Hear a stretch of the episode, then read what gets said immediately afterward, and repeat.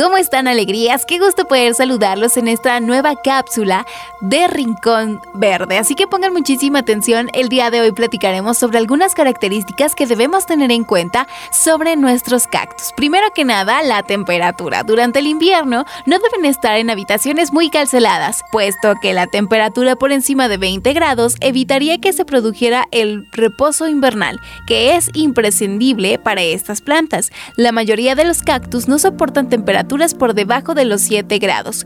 Un punto muy importante es que no deben coexistir frío y humedad en el suelo o en el ambiente que los rodea. Por ello debemos cuidar mucho el riego.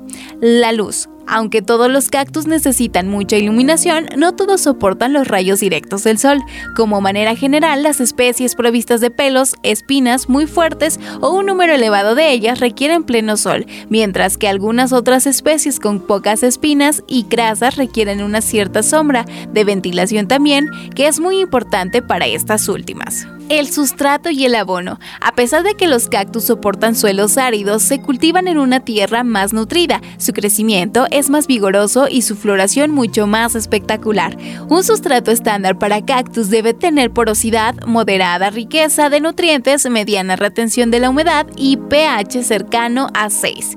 Existen tierras especiales para cactus ya preparadas que reúnen todas las características. También existen fertilizantes formulados especialmente para cactus que deben aportar en los periodos máximos de crecimiento. Algo importante es el trasplante. Si tu planta deja de crecer, adquiere un mal color o salen las raíces por los agujeros del drenaje, significa que es necesario trasplantarla. La nueva maceta tiene que ser algo mayor a la anterior. Para los cactus es mejor emplear macetas de barro o cuencos. En el fondo de la maceta también debemos colocar una capa de drenaje, tierra volcánica, arlita o gravilla o una capa de tierra para cactus.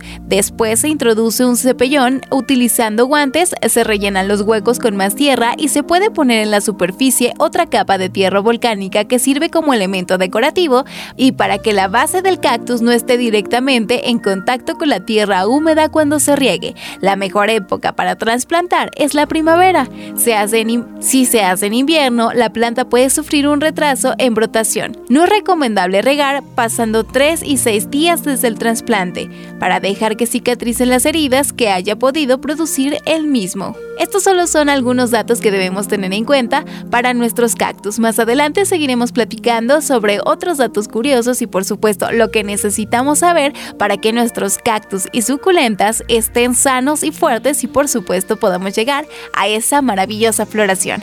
Que tengas un excelente día, sigue disfrutando de estas cápsulas de Ricón Suculento.